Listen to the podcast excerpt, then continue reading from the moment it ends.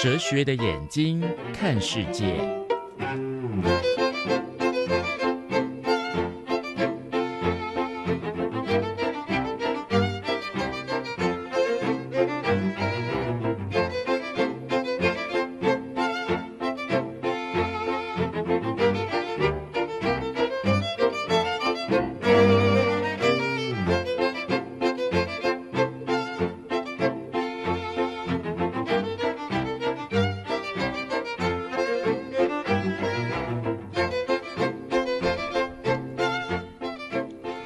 现在时间是上午的十点十分过三十秒。你现在所收听的节目是教育电台，礼拜一到礼拜五早上九点开始的生活 in Design，生活 in Design 设计好生活。今天是礼拜五九点到十一点，在空中陪伴大家。欢迎你回来第二个小时，我们要进行的单元是，也是今年度的新单元，礼拜五第二个小时的哲学的眼睛看世界。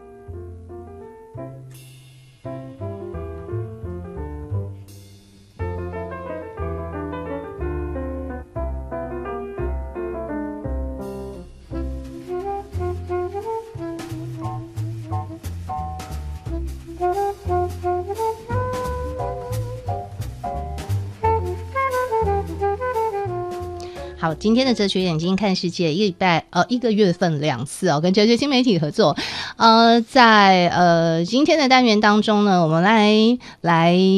看的这个呃话题呢，这几年呢、其实不只是台湾有食安事件哈，其实国际上也有了哈。那食安事件呃频传，当然呢，就让人们去思索哈，到底要怎么样去守护。呃，或者是怎么样去解决食安的问题哈？里面就发现一些结构性的问题，到底这个食物变得不安全是结构的问题，到底出现在哪里哈？呃，前两天有个新闻议题，今年的世界消费者日的主题定的是呢，拒绝抗生素上餐桌哈。你很不知道哇，你平常的这个餐桌上你吃的东西啊，里面呢，可是你不知道它在结构上哪一个问题，就是呢，这个抗生素就进了你的。身体了哈，今天呢，我们要来看两个事情，呃，最基本的这个跟科普书有关的部分。这本书是《吃的美德：餐桌上的哲学思考》哈，吃的东西跟我们为什么要吃它哈当中的哲学连结哦。那当然，我们也从国际的食安事件来看一下。好，来介绍我们的呃，今天到单元当中特来宾，当然我们熟悉的我们哲学新媒体的共同创办人，今天是 TKY。大家好，我是 TKY。好，还有今天呢，呃，邀请到节目当中的特别来宾，这也是哲学新媒体的作家哈。同时来到单元当中呢，一定都是学哲学的，嗯、一定都是哲学家。好，今天邀请的呢是骆承学，Hello，早安。早安，我是骆承学。好，那呃，来 TKY 来开场好。其实我个人很有兴趣的是，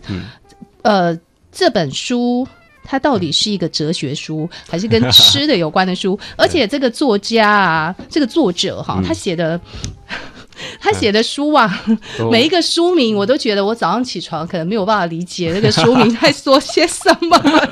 因为他的每个书名都让我觉得很很非常的这个纳闷哈。所以呢，这个朱立安他等一下势必得好好跟我们介绍一下。先回到今天为什么切这个主题好了。好。这吃的这这本书是呃，我当初去去看看它，纯粹是因为挑看书名啊，觉得哇，连那个吃都可以谈哲学这样，嗯、哦，就是对于哲学家来讲，对，这也是个蛮蛮有呃蛮新颖的议题。而且这个书对，啊，感觉上还蛮嗯容易，嗯、即使不是哲学家也可以看一下。对，是重点是他他把美德跟吃连在一起，对，这个是让我们比较呃，就是一般。所以这两件事怎么有关联？对，学哲学家不太会去想这个这样。他作为科普书不哲普书的作家，那巴吉尼他是，呃，他有出过很多像什么，呃，如果你是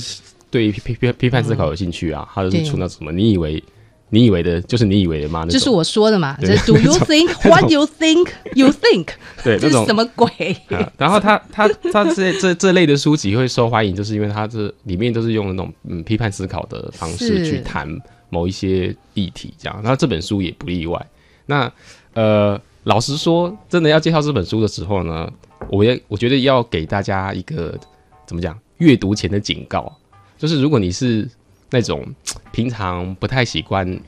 不太习惯用辩证性思考的人，什么是辩证性思考？比如就是就是你会觉得一件事情好像就大概就是大是大非这样，然后你可能就是只偏是，比如说你是强烈的环保主义者，或者是一致到底的素食主义者，哦，就是说只接受 yes or no 的答案，是是单一答案。对，那你看这本书的话，就会感到非常的美颂，就是因为 对，因为他他这本书。就是里面会用呃辩证性的方法去讨论说某一个关于吃的议题，比方说怎么样，我们怎么样准备吃的，那怎么准备吃的就会牵扯到食物的来源啊，然后或者是呃我们怎么去采买食物啊，涉及到什么公平交易的问题啊什么的，他会他会一一路的带出跟那个单一议题里面牵扯到了很多相关的议题，然后会鼓励你用一种呃全面性的方式去思考。那如果你是比较单面向的，想想说你是素食主义者，嗯，那你看到可能看到第三章就看不下去了。哦，对，他们去批评说，你不要以为说作者、嗯、就是说他会来附和你的答案，然后让你看得很高兴，说你看我就跟你说就是要吃素 之类的，就是你不会看到有支支持你的那个答案、就是。对。对对，那那我们待会洛翠璇要谈的两个两个议题啊，也是也也是也是跟这个有关呐，这样。那因为我们当初我们。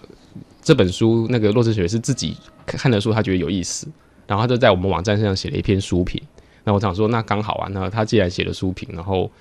国际上的食安事件又频传，我们就可以把它当做一个主题来谈。这样，那我觉得接下来就可以请洛翠璇从新闻开始讲起。这样、，OK。那其实就是这本书它特色就在于伦理学的模糊地点。嗯，因为刚刚讲大是大非，就 yes or no 的人，其实会忽略掉中间那模糊地带。那这刚好其实是哲学伦理学在谈论的地方，就是不是只有 yes or no，是不是？啊、嗯，人应该说里面的情况很复杂，对，你可能要 case by case 去谈，比较、嗯、会比较清楚这样。所以不要轻易下 yes or no 的这种定论。嗯嗯，基本上方向是这样。嗯嗯，对啊。嗯，就在这里面，觉得这次我选择两个。新闻一个是那麦当劳的新闻，是日本麦当劳被因为全民抵制就惨赔，倒了一百三十一家，嗯，因为造造成全体一堆员工失业，孤儿寡母徒增。嗯，那去年的这是去年的事情啦，啊，对啊，那是去年的事情。那就发生的时候，大家也觉得哈，这个原来消费者的力量可以这么大哈，可以大到像麦当劳这种这么大型的国际企业。也会呃吓到，嗯、对，会中枪倒地的。对，但是那个事件是从哪发生的？还是要 remind 听众朋友一下，因为有点忘记了，嗯、到底是发生什么事让消费者很火，这么火？嗯，其实这个新闻就主要是麦当劳品管上不佳，因为他们发现就是消费者发现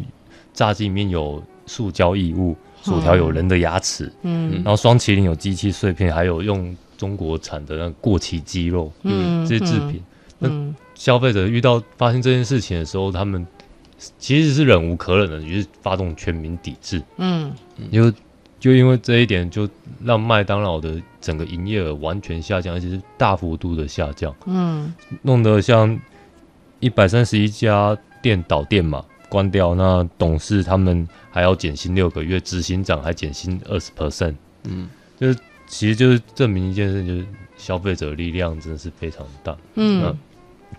这是当然是结果，而且最后结果还为了麦当劳为了挽回消费者的信心，他开放全民抽查。嗯哼，那那时候就是看到这个新闻的时候，其实我私底下就比对了台湾食安事件跟麦当劳食安事件，嗯，就发现那杯东西大企业真消还有消费者就为什么结结局啊，然后有点不太一样。所以我们的消费者很乖巧，就是我们的 台台湾好像是那种核弹试爆场，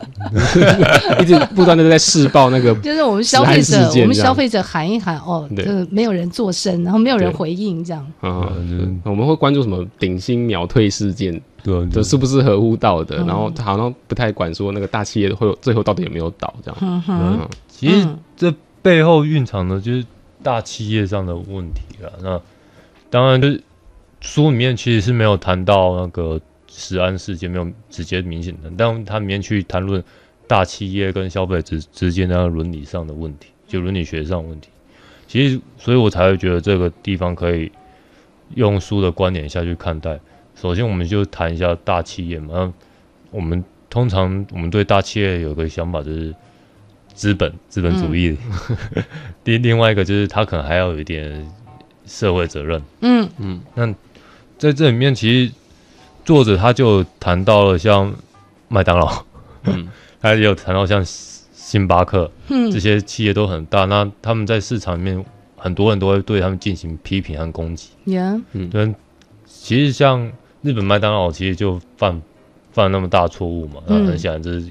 可是他在作者他其实用麦当劳为例子，就驳斥说，大企业并不一定就是资本主义的罪恶。对，罪恶冤首，对啊，就是因为它里面就提出英国麦当劳的的非常好的地方，就是像他们还有提到说动物福利记录好的吓人，而且还拿到皇家防止虐待动物协会的优良企业奖。那包含只用雨林认证的咖啡跟有机牛奶，还有那个二零一二年最适合工作的企业，就是英国麦当劳的那个头衔。嗯哼，那作者他，我相信作者他举麦当劳为例子，有一部分就是要打击，就是一般很多人认为企大企业就是背后一定就是会蕴藏邪恶、邪恶元首的嗯这个偏见，嗯嗯，嗯，就说不一定就是。对，那因为他凸显就是我们并没有真正了解大企业背后他们到底做了些什么事情，嗯哼，那所以他在后来去谈论到大企业的时候，他其实。去访问麦当劳，呃，就变成是麦当劳他们会害怕自己的名声的问题，所以他们不敢犯太大的错误。嗯，有时候连小瑕疵他们也会很害怕。嗯哼，所以甚至连赚太多都不敢讲。嗯，这样对，这 就变成，所以就变成，这就是刚刚讲的大是大非上的问题。就我们光是看到麦当劳这个头衔或大企业这个头衔，特别是像。进来死案事件爆出来的时候，我相信会加深更多人的那个偏见。嗯，所以作者他就直接跳出来，就想说，不是所有大企业都是如此，但当然可能会存在一些大企业，他们不见得真的是那么的合乎，就愿意遵守伦理规范。嗯，可是从市场角度来看的话，大企业存在是必须的，就是。就伦理学角度，我们需要进行好，嗯，那个辩证还要思维一下。嗯，应该说不是不是必须的，就是说它有一些经济上的好处。对，他他有提到说，像那种大的连锁超市，或者是那种嗯进食大的食品进口商这些，嗯、他们在品管上啊，在什么在保保护那个员工的权益上啊，都会比小店做得好，这样。然后在某个意义上，他们这些呃，我企业我们会把他们当做是所谓的食品生产者，这样，但其实他们也是所谓的食品消费者，嗯，而且是超级消费者，嗯，就是他一次一次就是进口大量的原物料之类的，或者是说那种啊、呃、加工制品这样。那只我们通常会说什么消费者的力量很大这样，但是其实我们真的在想说像，像像台湾在抵制呃。某家牛奶，或者是，嗯，或者是某某某家油的时候，嗯、我们会发现，其实法法律战好像都打打不太过，嗯，哦，因为像之前什么告告那个什么顺顺丁烯二酸之类的，就一个人只能分到一点二块这种、嗯、这种情况，这样，然后单单一的消费者在改变食安的怎么样问题上，好像就是你会觉得好像要形成一个很强大的联盟才会真的起作用，但是呃，企业作为一个超级消费者。他如果愿意做出改变的话，那那就会比单一的消费者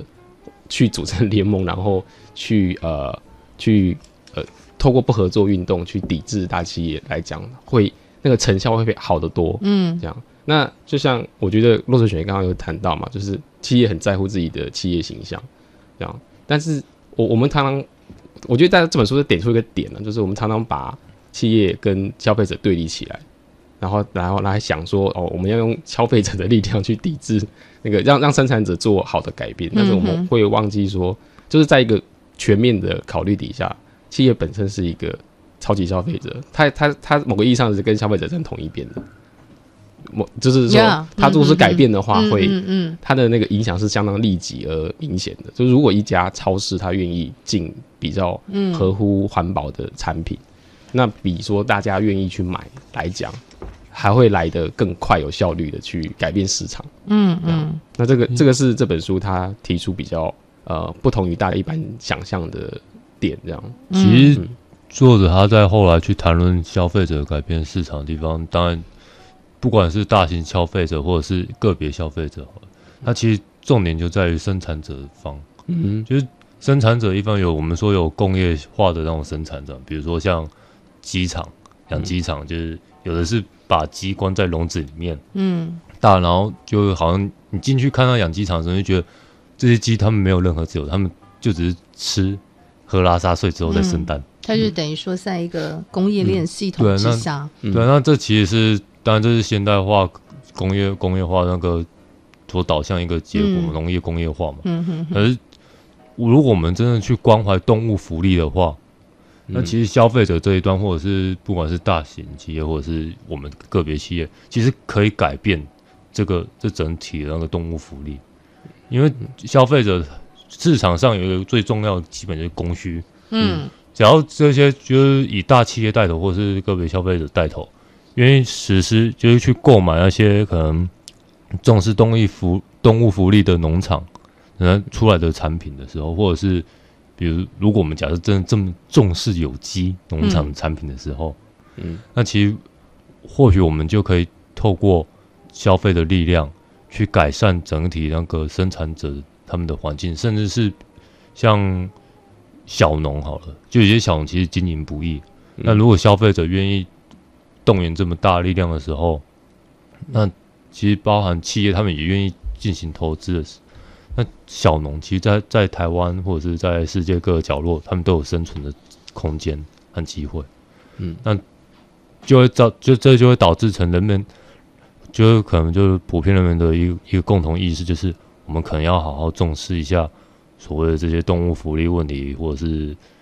那个生产方的那些问题。嗯，嗯，好。好，所以这边就有一个问题，就是大企业它要怎么做？一个是它做与不做，一个是它会不会，一个是它要不要做，一个是它会不会做。好，因为它意愿的问题嘛。嗯。那另外一个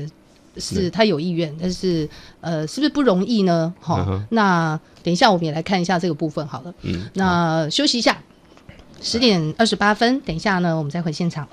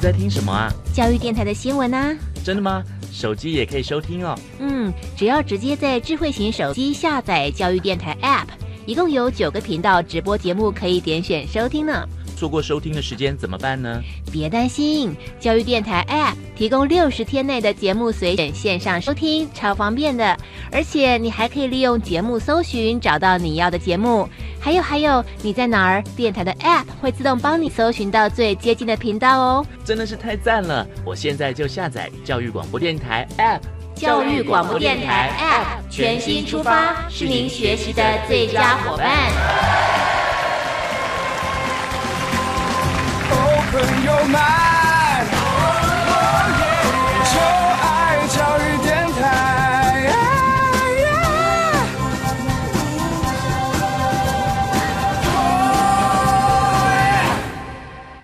小敏，吸食 K 他命是犯法的，可能会造成膀胱炎，一辈子都得包着尿布。不小心剂量太高，还会死掉。你干嘛管我这么多？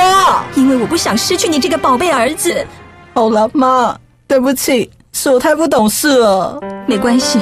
小敏，妈会陪你走过这一切。孩子的成长需要您我的关怀与陪伴，让我们一起守护孩子。紫锥花运动与您一起关心孩子的健康。以上广告由教育部提供。合唱无设限，我们是台北室内合唱团。您现在收听的是教育广播电台。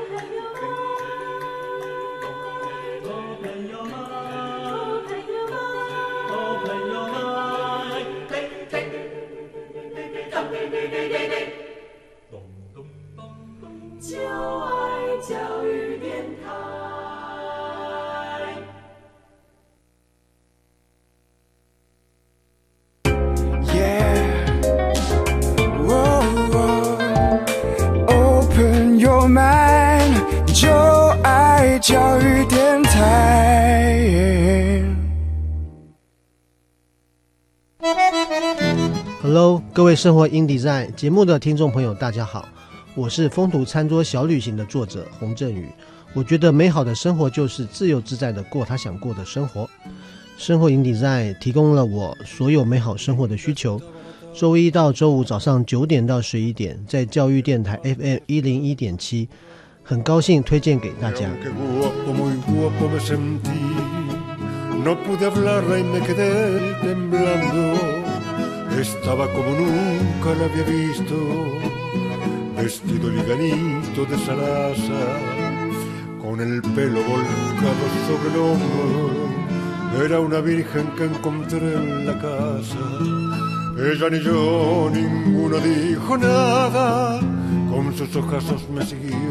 quemando.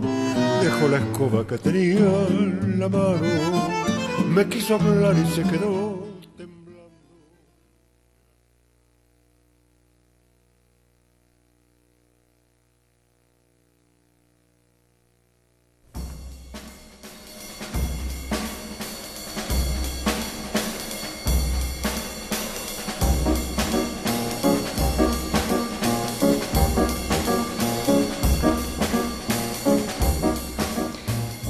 十点三十三分，您所收听的是教育电台，礼拜一到礼拜五早上九点开始的生活 in design，生活 in design 设计好生活。我是曼平，今天礼拜五九点到十一点在空中陪伴大家。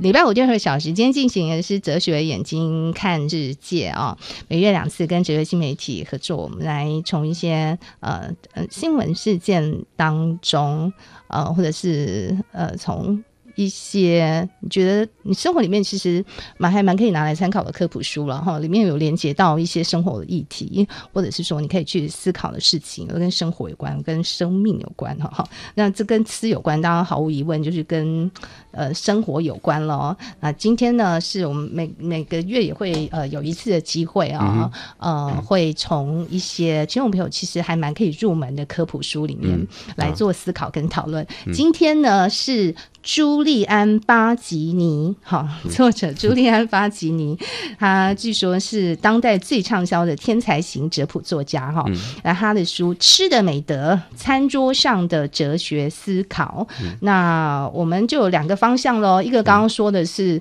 食安事件频传哦，不管我们是从国内的食安事件，或是国际的食安事件，其实都有一个消费者，其实消费者很很简单的，我们每个人都是消费者嘛，嗯，对，那我们的要求其实都很简单，就是我吃进肚子里的东西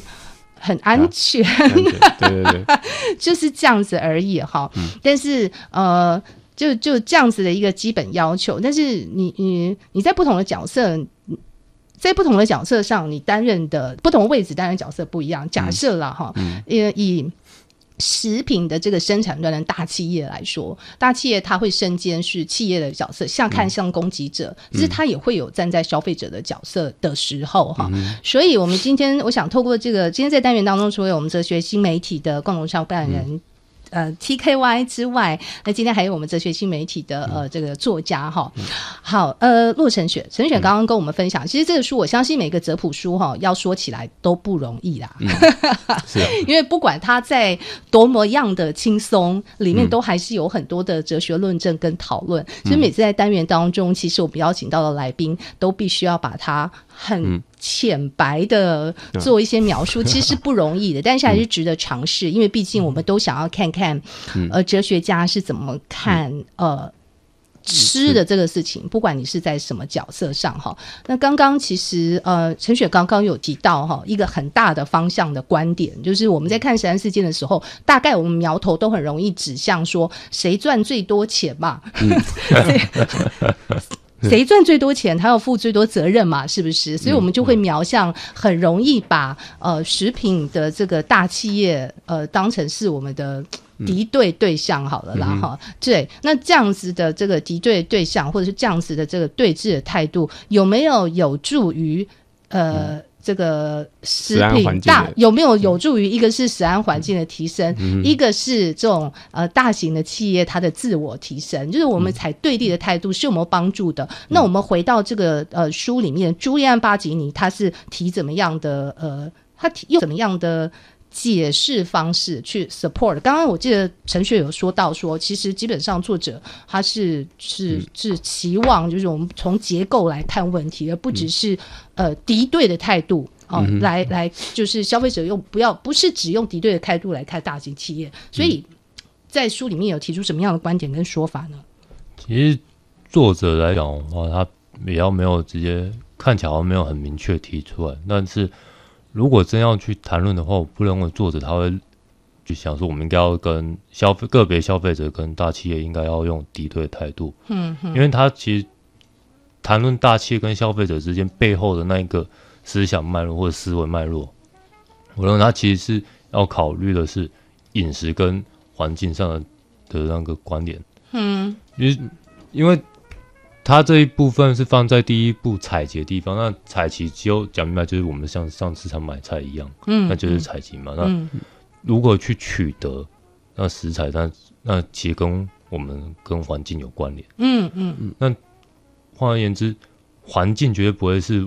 某个赚最多钱的家伙的责任，呀、嗯，那也不会。那我们就难道没责任吗？如果我们去支持，比如说像。污染环境的那些家伙的时候，就我们花钱，嗯，我们花钱，比如说像不管是食安问题也好，或者是像那些违背就是动物福利的企业也好，我们花钱去购买他们的时候，其实消费者就是个别消费者就是一个共犯，呀、嗯，破坏环境的共犯嘛，嗯，那换言之，如果要去考量说我们消费者跟环境上的议题的时候，其实大型企业跟一般老小老百姓其实是要一起合作的。嗯哼。那重点就在于小老百姓该用透过什么样的手段去唤醒可能企业者的良心，嗯、或者是企业者他们可以，因为他们有更多的资源和力量，如何去改善整体的那个生产端的那个环境，这才是作者他要去甚至要去思考和谈论的地方。嗯，对，因为所以要把消费者要把自己放在，其实就是在那个结构的里面，不不会说，哎，只有环这整个我们就是我们整个地球好了，整个环境，然后跟大企业在在这个结构里面，哦，我们消费者站在外面，所以我可以 judge，我可以去 judge 大企业如何如何。如果这样子，基本上，嗯，对。是不成立的，因为消费者也 在那个环境里面，所以态势应该是这样。如果你也在那个环境里面的话，你也在做一些事情，可能主宰这整个环境。如果你做的事情是让这整个环境是负分的话，那你怎么可能只要求大企业他们就做的是正面加分的事？那也许你做的是负分，是这个意思吗？所以你不可能在这个结构之外。嗯，呃，我我觉得，呃，就我看这本书的感想是这样，因为巴景他是谈。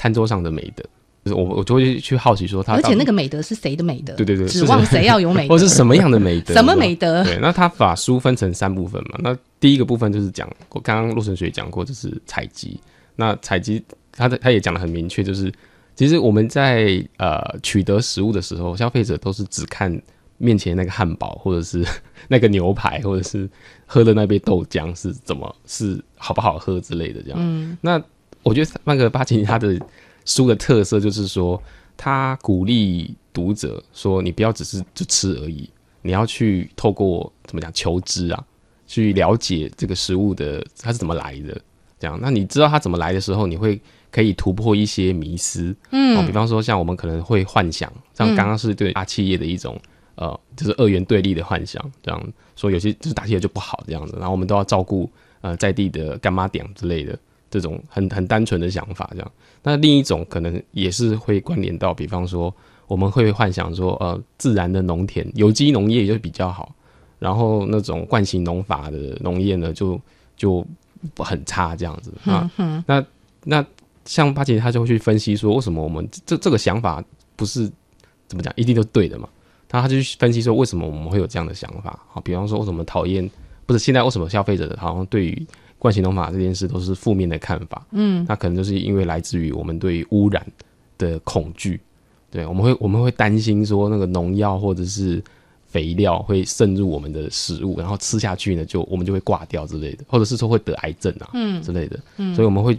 强烈的支持有机农业，然后呃对惯行农法是负面的态度，但是八几年他就是你知道哲学哲学家的辩证都跟你讲说。呃，其实有机农业很很困难，就你真的要保保保障说你那个农地的耕作方式是有机的方式的话，是是是难上加难的，以至于很多农夫都会放弃说要去做有机认证，他直接只能说啊，我这个是无毒的。呃，产品这样那，我不能，我不能保证它是有机，因为你、如果一致的去贯彻有机的概念的话，你会发现说，这是世界上这种东西少的可怜。嗯，而且你要，他他也有提到说，在英国有一些为了要发展有机农业，会大大量的破坏那个呃自然景观，因为你要用更多的可耕地的面积去换取那个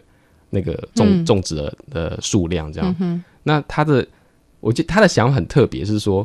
呃，我们在考虑，比方你你你面前的这个有有机标章的蔬菜的时候，你要考虑的是不只是这个蔬菜它安不安全，或者是对你来对你个人健康来讲是不是好的，你还要考虑的是它会不会会不会因为种了它，为了要种它，所以搞到破坏环境。嗯嗯。所以它的一个整个它的 whole picture 就是说，什么是那个采集上面的美德，就是你要作为一个他说地球管理人。的那个角度来看待你自己，嗯、就你不只是食物的消费者，嗯，你也是地球的管理人，嗯嗯，管理人不是不是说你创造这些东西，嗯、而是你是那个自然都是这样，然后你要透过一些手段去做管理。嗯、那你在管理的时候，你不能只考虑安不安全或者是健不健康而已，你还要考虑说自然景观会被被破坏，嗯，然后我们为了获得你面前你想要吃的那一份食品的时候，是不是远方有人在受苦？嗯，所以我们是不是要支持公平交易？嗯哼，对，然后这他这他他他在公平交易这件事上面，他是蛮直接的，说你就是该支持，伦理学上就是该支持。但是对于呃，比方说有机还是无机好啊，在地还是远方好啊，这种他都有提出一种辩证性的说明。嗯，说其实我们我们有一些会有一些迷失，那这些迷失就是在于我们没有认真的去了解我们这个面前这个食物背后的来源的、嗯、的这个结果，这样。所以他的他的采集的美德，我我我认为就是勇勇于求知，嗯，然后就是要你要善尽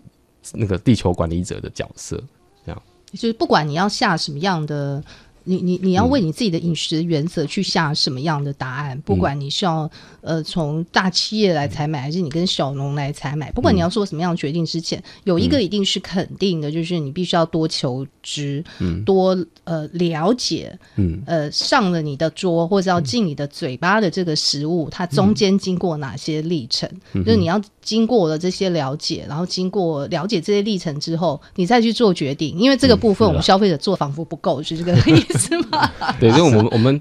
比较懒啊，就是这这个问题这样。是，就是你就很单纯的去做了一个决定，说哦，我现在要做什么样的消费决定？其实也不只是吃的，我们今天讲是吃的嘛，其实任何的消费选择都是都是一样的吧？哈你要呃你要呃买一件就是说 Zara 的衣服的时候，你觉得它很便宜呀，然后你觉得嗯，然后这个时尚度又够哈，然后你就才买的。那你做这个消费的选择的时候，你可能不知道你连带才买的可能。可能是包含了背后呃这个血汗劳工，他每个小时可能有极少极少的薪资，嗯、那你是不是要做这样的消费？嗯、那回到我们食物的例子，也就是说，呃，一个证据，不管你要做什么样的答案，你要选择什么样的食物，但至少你必须要了解你的角色，不只是一个吃食物的消费者，嗯，就就是一个地球人，地球管理者这样。对 对。那还有，我觉得还有另一个，他在很多方面都是用这种方式去讲的。像像我们等一下会谈到第二个主题，就是就是饮食中的科学参与的部分这样。那他比方说我们，呃，这个请洛成学来讲那个新闻，还有其实他其实就是因为美国他开放了机改鲑鱼，是全国第一桩，嗯嗯。我真的觉得这国家很，这也是去年，这也是去年 新闻出来的时候，也是大家就有点吓到，因为这是全球首例嘛，嗯、就是基改的鲑鱼可以核准上市，那它象征什么样的意思呢？嗯、那就是 大家就知道，从 从植物变动物嘛，这还没那么夸张啊，只是就是因为他做那个新闻里面，其实很明显就谈论说，美国的 FDA 就是美国食药所，他们认为就是基改鲑鱼其实。OK，他们觉得没问题，嗯，所以他们决定要让它上市嘛。那、嗯、当然这又起引起了不用国外了，但是光是美国本地，他们就一堆人就恐慌了。嗯，那所以那反对理由，就它其实有三个点，第一个就是。基改食用的植物或动物可能会对人体有伤害，就是吃了之后，大概我们脑部会长花、啊，长 长长出一朵小花之类的。这是反对啊，这是比较反对呃基改的这这这一派的说法，就是你不知道它会有什么样的结果，你没有办法 control，就是它完全不会再来带来任何的负面影响。如果会有一个负面影响，其实就不赞成嗯。开放基改，就基本上态度是这样。对啊，其实它里面。讲到三个理由，就是我刚刚讲一个，那另外一个就是可能对动植物有害，就是生态多样性那个问题嘛，就是让环境变得一般野生动植物可能难以生存。嗯、那最普遍就是看到的是那个直接啊，直接就是如果这些机改国语一个不小心跑到野生环境的时候，嗯，野生国语可能就会变得更加难以生存。嗯，但其实，在书里面，巴金他也提到了对于机改食品的看法。那我们先讲新闻里面，就是新闻的有一个支持方，就是一个经学教授没有，他说没有可信的证据是可以证明这些机改鲑鱼会对人体或环境有风险。那巴金尼他在里面也提到了三个反对理由，嗯，第一个反对理由就是说，就是变成企业垄断的问题，嗯，就他认为，就是不管是机改的植物也好，或是动物也好，那最机改的那个种子。其实就掌握在可能在某些企业手里，嗯，那他就担心就是企业垄断嘛，嗯，那另一个就是另一个理由就是对于有机改食物可能会有违那个环境上的问题，嗯，永续经营的那个问题嘛，嗯，那第三个就是机改作物、机改食品，就是这些东西可能会让环境上的那个消耗会更大，就比如说可能。杂草或者野生的这些东西，它们可能会产生一些突变，嗯，那可能就会开始有其他不同的突变种出现了。那其实重重点就在于说，巴金他提到的最后提到那个知识点，也跟刚刚提到那个教授的一样，就是我们没有人真正完全明白这些东西到底会造成怎样的伤害。嗯，因为反对理由通通都有一个共同之叫可能。嗯嗯，那只是他们的想，就是猜测揣测而已。那、嗯、他们没有足够证据去支持他们的反对理由。嗯，那他就把事情讲的更直接，是如果说我们要完全就是不引进外来种的话，因为机改食物其实就现在来讲是外来种嘛。嗯，那如果我们完全不引进外来种，那印度不会有茶叶啊。嗯，那。或者是什么英国不会有马铃薯？对啊，就是这些，因为这些对于他们环境都是外种。那他直接提出英国的例子，英国引进很多外来种，那可能对于环境有做一些改变，那伤害也是有，可是还没有导到整个文明崩溃。就是如果说你因为任何有一点点你有可能会未知或不确定的，对，然后你就完全的反对的话，那在呃现在可以举出很多的例子了，就不只是嗯。机改食品，对，就是就是要求零风险这件事情，在某个某种程某个意义上是蛮不理性的，嗯，对，因为就是某种对啦，某个意义上，一一方面是它所以没有大家也知道，就是我们人类育种是已经育种大概几千年了。我们的食品都不停的在改良，所以只是用天然的方式。所以要求零风险的本身，对，就是一种就不是那么样的嗯科学吗？不是那么样的理性。因为如果你要要求 零风险的话，你就全盘反对。你有可能因为不可能零风险，所以我就赞成。所以全部都在你的 一念之间吗？应该是他，我觉得他的意思比较像，就是说，呃，他是在突破一些迷思，就是零零风险，事实上在历史上看来就是不不太可能的事情。对，然后比方说像我最近台台湾，我就看到一个新闻是说那个金黄芒果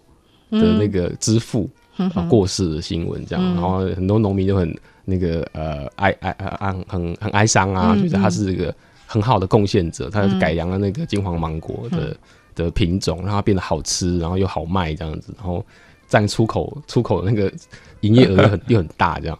可是它都它都是金黄芒果，它都是一个这怎么讲？改良的作物嘛，改良的育种过过的产品这样子。那假设今天大家吃的很开心啊，然后那金黄芒果之父他突然说，欸，这个其实里面有一些基改的成分，嗯，那大家会因此就，哦，金黄芒果我不要吃吗？都吃那么多年了，但是但是但是你你你在用基因改造跟用呃天然育种这两两个手段上面，其实就是就是做人工的筛选啊，嗯，对啊，所以其实并。并没有我们想象的那么恐怖，说，嗯，就是就是一定会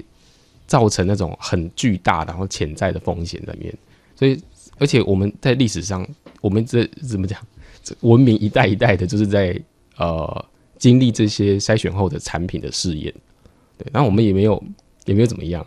对，那重点是他，我觉得巴杰尼他在书里面的点是说，你要。他反对基改的一个主要的点，并不是在食物本身，嗯，对，因为食物本身，我们就历史上都跟你讲了，嗯，不会有什么太大的问题，嗯哼，而是他反对的比较是那个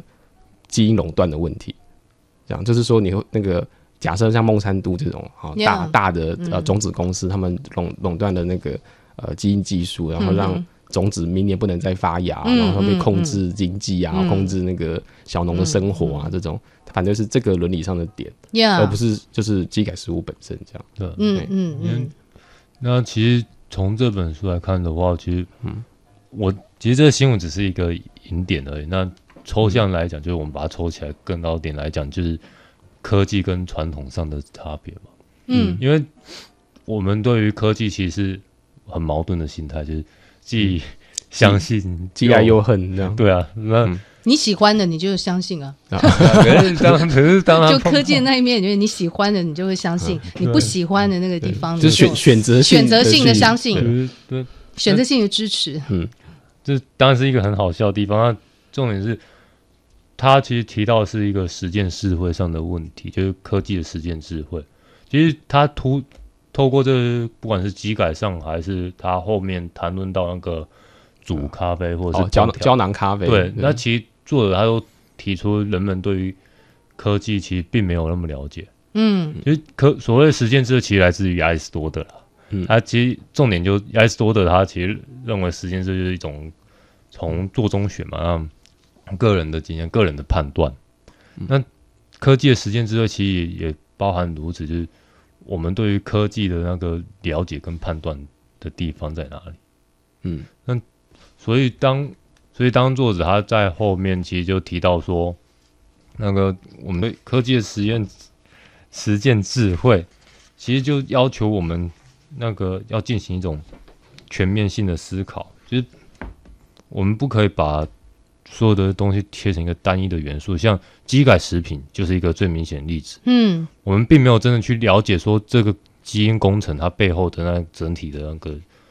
情况到底是怎样。嗯哼，那我们只是认为，就是可能有人就突然跳出来说啊，可能会造成影响，不好的影响。是。那于是我们就开始盲目起来了。嗯，那如果要是说，那他如果是像后面讲的那个烹调方式，因为他在这边其实讲到烹调嘛。那他我们会说什么面包机啊、咖啡机啊，它破坏掉我们的那个饮食的乐趣。嗯，因为它弄出来就是冷冰冰的东西，没有任何的人情味。呀、嗯，因为你 因为你的材料丢进去之后，嗯、然后机器就帮你弄好了。嗯，对你中间都没有过程，没有、嗯、没有喜悦，没有参与，没有失败都没有，它就一体成型的做好了。对啊，那其实他讲。讲求科技的实践智慧，就是实践智慧了。嗯，其实就是在说，我们要去做抉择。就是第一，我们要了解科技它在其中参与过程，它扮演一个什么样的角色嘛？那第二个就是我们要抉择，我们到底要什么？嗯，不是不可以一面一面的去打压科技不好，或者是一面去相信传统的功法。嗯，因为一面相信传统功法，其实有可能会对于味觉，或者是对于我们在那个。保鲜对，或者是很很多方很多方面可能都会、嗯、呃，反而是比较不利的。对，他他他举比方说像胶囊咖啡的例子，就是大家都会讲想想说啊，胶囊咖啡做出来的咖啡怎么会跟现做手冲，然后那种达人咖啡做出来的那么好喝，那么香呢？所以这样，然后但是他很有趣，他书里面就是做实验，就是让大家去做盲测，说的我们就找那种专呃呃。餐餐馆里的咖啡师傅跟 跟那个什么胶囊咖啡，我们去比说到底哪个好喝。我们在这喝的时候不知道到底是哪个做出来的，结果做出来的测验就是大家一致评好好喝的都是胶囊咖啡。那这 这个这个有点就是在某个意义上，它打破所谓的呃手做手做一定赢。或者是达人一定赢。所以你如果要呃反对或者说不支持胶囊咖啡的话，恐怕是从它的味道一定、嗯、一定不好哈，是。不不不太能从这个角度。不过胶囊咖啡这、嗯、是题外话了。胶、嗯、囊咖啡现在比较引起的讨论议题，其实是它对制造的垃圾太多。对，所以对，所以像德国就有些城市，它就率先的发呃发起，嗯、不要说发难哈，率先发起就是他们公部门都不采购胶囊咖啡机的。好，这是另外一个 issue。不过，其实刚才呃，陈雪其实已经把我们的这个结论其实都带出来了。还是觉得听众朋友也也许每个人有不同的感觉了。你如果有兴趣的话，我们在节目当中其实聊到的科普书，呃，基本上呃，就哲学新媒体的好朋友其实选择的都是听众朋友还蛮可以入手的。所以呢，大家可以看一下，做一些思考。就像是其实刚刚陈雪提到了，我觉得也蛮接近结论的，就是呃，在你在下。结论之前，你要吃什么样的食物？嗯、不管你从小农还是从这个大企业的话，你要做决定之前，其实你恐怕要做更多的呃功课，做更多的了解，嗯、然后把你的角色不只是定位在吃那个食物的人。因为毕竟那个食物跟你，我们都是地球上的一份子嘛，哈、嗯。那可能放大来看这样的议题，请问大家思考一下哦。听众朋友如果有兴趣的话，也可以重复的到我们的随选收听来听今天的节目。好，在这边也谢谢今天这位新媒体 TKY 还有洛成雪，谢谢两位，谢谢。谢谢